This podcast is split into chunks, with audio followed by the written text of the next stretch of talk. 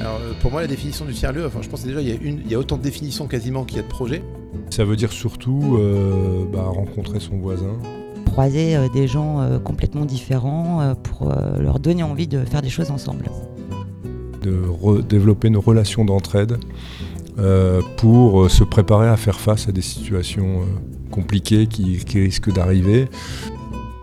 On sait que ça sera difficile de les faire venir vraiment et de les impliquer parce que tout simplement c'est pas leur culture au départ. Donc il faut qu'on on génère cette culture et cet accompagnement, on sait que ça prend du temps. On lutte depuis le début hein, sur euh, le bazar pour ne pas appeler ça forcément tiers-lieu, mais bon, on n'a jamais rien trouvé de mieux pour l'instant, donc voilà. Qu'est-ce que c'est un tiers-lieu? Qu'est-ce qu'on vient y faire exactement? Ce mot barbare semble décrire une réalité si multiple qu'on le retrouve à la fois dans le vocabulaire de l'avant-garde de la transition écologique, dans celui des apôtres du développement économique ou encore chez d'ingénieux inventeurs qui y construisent et y réparent quantité de choses étonnantes. Bien mieux acceptés que les squats dont ils sont les héritiers, les tiers-lieux se multiplient et dessinent les contours d'une nouvelle façon de faire et d'apprendre ensemble. Télécentre, espace de coworking, Fab Lab, Living Lab, café associatif, Hackerspace. Le plus simple pour les comprendre est peut-être d'aller à leur rencontre. Cette série d'émissions vous est proposée par la Compagnie des tiers-lieux des Hauts-de-France, l'association qui met en réseau les tiers-lieux dans la région. Pour ce premier épisode, nous profitons d'un événement organisé à Baraka pour y rencontrer Laurent Courouble, qui est gérant de la voisinerie de Oisem, un quartier populaire de Lille. Laurent est également un des contributeurs de la compagnie et il est à l'origine de nombreux projets de tiers-lieux dans le Hauts-de-France. Ce sera donc une excellente entrée en matière.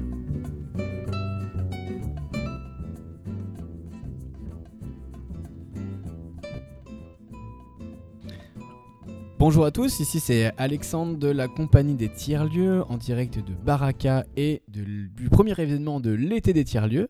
Euh, je suis avec Laurent Courouble euh, qui va nous parler du projet La Voisinerie. Bonjour Laurent. Bonjour Alex. Euh, alors ce soir, on va parler de la voisinerie. Est-ce que tu peux nous en dire un peu plus sur ce tiers-lieu de Oisem, si je ne dis pas de bêtises? Tout à fait. Donc c'est un tiers-lieu qui, qui prend place dans le quartier de Oisem de Lille, qui est un quartier euh, à la fois euh, euh, riche et pauvre, j'ai envie de dire, euh, avec euh, des publics très diversifiés. Euh, et c'est un projet qui prend place euh, en pied d'immeuble, d'un immeuble HLM, euh, et qui, a été développé il y a depuis 7 ans, euh, avec euh, un ensemble d'acteurs qui sont euh, des acteurs euh, euh, publics avec la ville de Lille, des acteurs associatifs avec des associations de handicap et euh, un bailleur social. Ok. Alors, est-ce que tu peux nous expliquer un petit peu qu'est-ce qu'on va retrouver dans la voisinerie comme type de service? Qu'est-ce que les gens peuvent venir chercher? Alors en fait, les services euh, sont conçus pour être euh, accessibles à la fois aux résidents euh, du, HLM, donc des gens qui n'ont pas forcément un, gros pouvoir d'achat, mais aussi accessibles aux riverains, qui peuvent être euh, des habitants, qui peuvent être des salariés des entreprises aux alentours. Donc on a cherché à trouver des activités qui pouvaient convenir à tout le monde. Donc les activités sont d'abord une activité de restauration qui permet en fait de faire venir euh, notamment les salariés des entreprises euh, aux alentours des activités d'accueil de coworking l'après-midi notamment pour des étudiants, des gens qui n'ont pas de, forcément de bureau chez eux et qui euh, souhaitent aussi sortir de chez eux. Et puis des activités euh, plus culturelles accessibles aux résidents. On a des cours de yoga, mais on a aussi, euh, on est aussi le lieu de réunion de l'association de quartier en transition euh, du quartier qui s'appelle Saint-Michel en transition. Et aussi tout un tas d'activités en fait. Ok. Alors aujourd'hui, on est dans un événement qui s'appelle l'été des tiers-lieux. Est-ce que tu peux nous donner pour toi ta définition de ce que de ce qu'est un tiers-lieu et pourquoi la voisinerie, à ton avis, est un tiers-lieu? Hein, pour moi, un tiers-lieu, c'est un lieu euh, qui est une plateforme, en fait. Euh, par le biais d'une activité marchande, on va assurer euh, le gîte et le couvert, c'est-à-dire qu'on va pouvoir accueillir des, toutes sortes d'activités marchandes et non marchandes, produites pour et surtout par les habitants. Donc pour nous, voilà notre conception à la voisinerie de, ce qu'est ce un tiers-lieu. Ok. Et alors aujourd'hui dans les ateliers, quand on parle de tiers-lieu en général, on entend beaucoup parler de communauté, de la place qu'il faut laisser aux usagers, notamment dans la gouvernance euh, du lieu. Est-ce que tu peux nous en dire plus sur la voisinerie? Quelle place est laissée aux usagers? Quelle est la gouvernance qui est euh, en œuvre? Et est-ce que ça s'incarne par un statut juridique particulier? Alors chez nous, la communauté, euh, d'abord, ça a été une communauté d'actions, d'acteurs, de structures qui euh, ont porté euh, ce projet. Donc j'insiste sur le mot structure, donc des associations de handicap, plusieurs associations de handicap, des associations sur le vieillissement, des acteurs institutionnels, le CCS de la ville de Lille, et puis ce bailleur social aussi, qui, qui était aussi partie prenante. donc ça, c'est un peu la communauté d'intérêt finalement du projet. Et après, à l'intérieur de ça, on a euh, aussi une communauté plutôt d'usagers, euh, notamment incarnée par les résidents, euh, que là, on va aller chercher.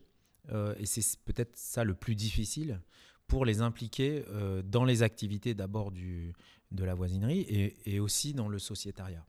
Aujourd'hui, on a à peu près 25 sociétaires réunis dans une SIC, une société coopérative d'intérêt collectif, où bah, vous allez avoir à la fois des individus, résidents du quartier, vous allez avoir euh, des associations, des personnes morales, euh, la ville de Lille. Donc c'est vraiment à, noter ça aussi, la présence de la collectivité dans un commerce finalement d'intérêt euh, d'intérêt général ou d'intérêt collectif.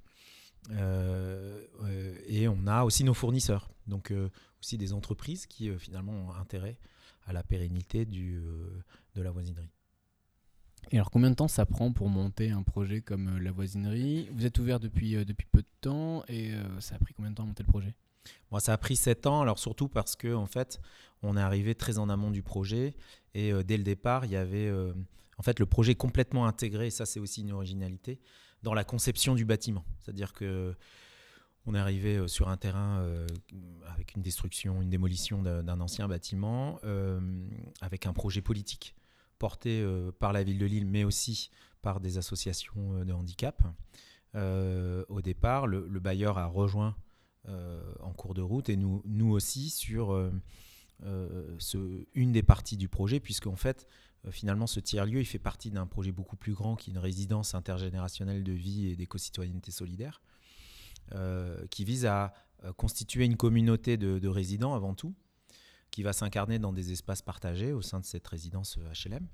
Et nous, finalement, le commerce, on est un peu l'interface avec le quartier, de cette communauté qui est très endogène vers le, vers le quartier. Donc, on, a mis 7 ans parce qu'on a conçu de A à Z, on a écrit les plans, quoi, hein. on, a, on a conçu les plans. Et c'est là où les réseaux, comme la, comme la compagnie des tiers-lieux, mais aussi les réseaux de l'économie sociale et solidaire sont importants, parce qu'ils ne sont pas dans le temps du projet économique, et euh, ils ont le temps, en fait, ils ont l'anticipation, ils ont la vision globale de ce qui est nécessaire pour créer, par exemple, un tiers-lieu et de venir, euh, du coup, proposer ça euh, et discuter avec bah, des porteurs de projets de temps long que sont les architectes, enfin les, maîtres d'ouvrage de ce type de bâtiment, parce que ce bâtiment, bah, il a mis 7 ans à sortir de terre.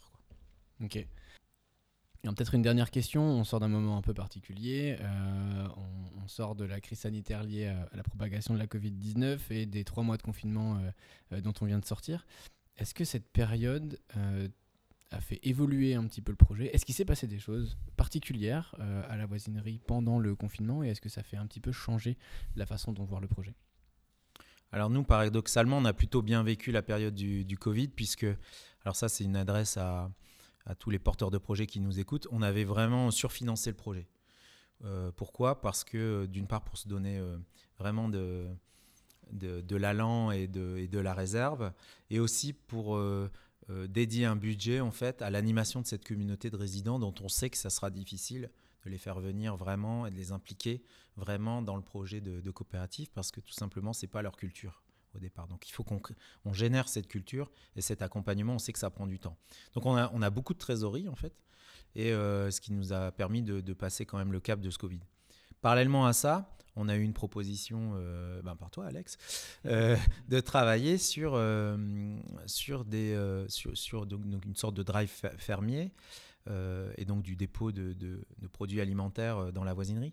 Et ça, c'était d'autant plus facile et évident que, comme je l'ai dit, on se considère comme une plateforme pour plein d'initiatives. Et cette initiative qui, nous a été apportée, ben, elle correspondait en plus à une demande identifiée par, euh, Maïté, donc qui est la, porteuse aussi, euh, porteuse importante du, projet euh, collectif, qui habite le quartier et qui identifie une, connaissance assez parfaite et assez exhaustive des besoins du, du quartier et qui sait euh, animer cette communauté euh, large de résidents, euh, enfin de riverains en fait euh, du, du quartier et donc a pu vérifier que c'était juste évident qu'il y avait un, un- il fallait répondre à ce besoin et donc en passant par Open Food de pouvoir faire des livraisons de, alimentaires. Ok. Bah écoute, c'est très clair. Je te remercie beaucoup, Laurent. Bah, merci à toi. Et puis on se voit au deuxième événement de, de- de l'été des tiers-lieux qui aura lieu à. À Armentières, donc à Worklis, donc vendredi euh, prochain. euh, J'ai plus la date en tête, mais vendredi prochain. Merci Laurent et à bientôt tout le monde. Merci à Laurent d'avoir pris le temps de nous détailler les tenants et les aboutissants du projet. On voit que la voisinerie, comme beaucoup de projets de tiers-lieux, a été un projet au long cours qui a demandé la participation de nombreuses parties prenantes, publiques, privées et de nombreuses énergies. On espère que ça vous aidera vous aussi à monter de très beaux projets de tiers-lieux et on se retrouve très bientôt pour rencontrer de nouveaux lieux incroyables. À bientôt